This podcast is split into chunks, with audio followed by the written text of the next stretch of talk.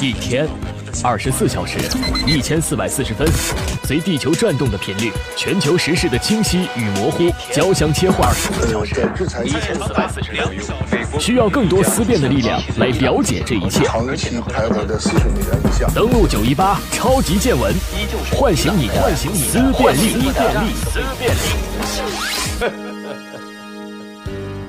欢迎收听本档超级见闻，我是燕子。这一档栏目，我们一起来关注有一个人，他之前呢指出了美国在二零二零年之前必须解决的六大事务，而现在看起来呢，他说的这六大事务一一正在变成现实。他就是时任卡特政府国安顾问的布热津斯基，被称为基辛格第二。在一九七八年六月份，他当年亲访北京，六个月之后的一九七九年的一月一号。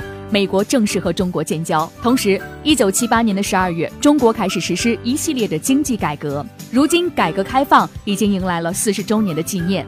而布热津斯基，他的名气比基辛格要小一些，因为在一定程度上，他更加侧重于美国做好自己的事情。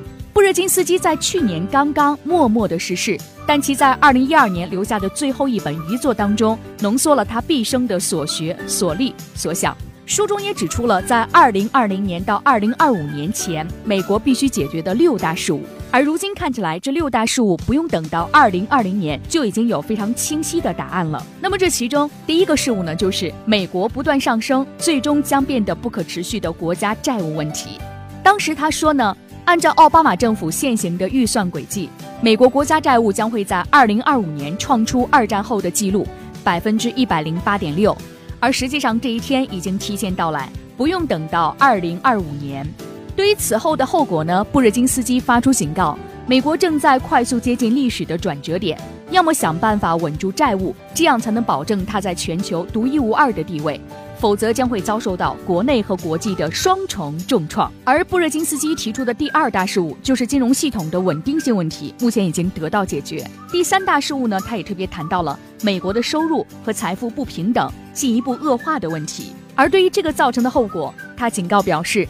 这种趋势呢，让美国社会阶层流动基本处于停滞状态，这也大大降低了美国体制在全球的吸引力。第四大事务是美国摇摇欲坠的基建设施。布热津斯基呢也特别表示，未来美国在和新兴大国竞争的档口需要强大的基建的支持。可是，在特朗普已经当选了将近两年的时间内，美国未来的基建方案仍然笼罩在不确定性当中。而第五大头痛的问题是易受煽动的无知民众。对于这样的严重后果，布热津斯基就表示，广泛存在的无知让公众更加容易受到善于制造恐惧的领导人的煽动，这反过来就会增加美国可能采取自杀式对外政策的可能性，让极端化的简易口号被大众奉为圭臬，代替了冷战后全球复杂格局的这种现实。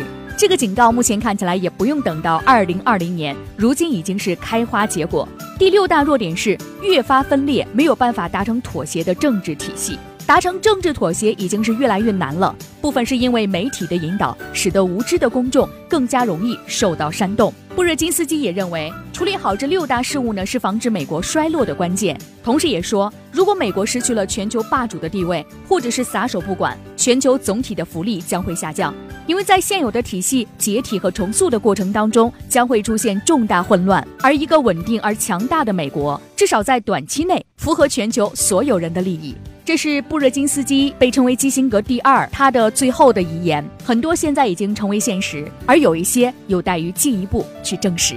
超级见闻，唤醒你的思辨力，更多精彩内容，欢迎锁定午间十二点新闻栏目，登录九一八。超级见闻，唤醒你的思辨力。更多精彩内容，欢迎锁定午间十二点新闻栏目，登录九一八。